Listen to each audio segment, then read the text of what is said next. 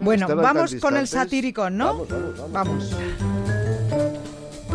Obama y Merkel plantean declarar España zona catastrófica y poner al frente una gestora. El gestón jefe sería Sánchez Mano Tendida, que ya va de presidente. La mejor situada era la popular gestora japonesa Tora, Tora, Toro, hey, Toro. Pero Sánchez prefiere a Vendemoto. Bruselas, el Consejo de Europa apresa a un tipo con barba y acreditación que ya se colaba aduciendo ser presidente español en funciones invisibles. El tipo, un lobo solitario, ha sido devuelto en caliente. Esperanza tira la toalla, la tira al rostro de sus enemigos y ahoga a tres de los suyos. Aguirre da un paso al lado y un redactor de la Sexta resulta gravemente pisoteado. Bankia devuelve el dinero de sus accionistas con nuestro dinero. El PP lo atribuye claramente a las ondas gravitacionales recién descubiertas. China monta un megatelescopio para buscar inteligencias extraterrestres y logra huir a Jorge Fernández Díaz recetando scratches y asociando a ETA con Podemos y PSOE.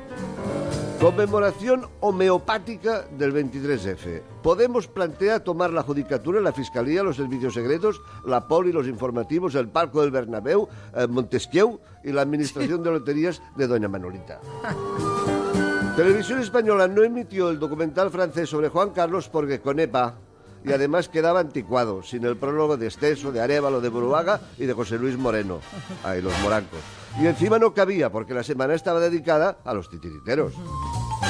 El Constitucional suspende la Consellería de Exteriores de Cataluña y el consejero Romeva traslada su despacho a la azotea para no perder visión exterior.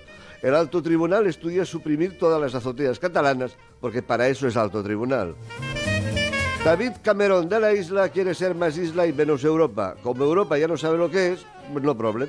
España está conforme porque la independencia y la nueva frontera no son catalanas. García Lamar de Gallo aprovecha para proponer que le den Gibraltar a cambio del algarrobico. Londres acepta la primera parte de la propuesta, que le den. La cara operada del Playboy o ex Playboy, que nunca se sabe, Flavio Briatore, carece de consistencia. Ahora eh, duda entre ponerse la cara dura de Granados o la de Margaliza.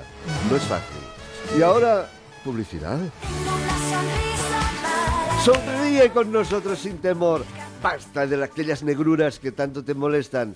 En Vivales Truco Dental nos cepillamos lo que tengas. Lo limpiamos y lo dejamos blanqueado. La primera visita, gratis y sin esperas. Visita la cárcel.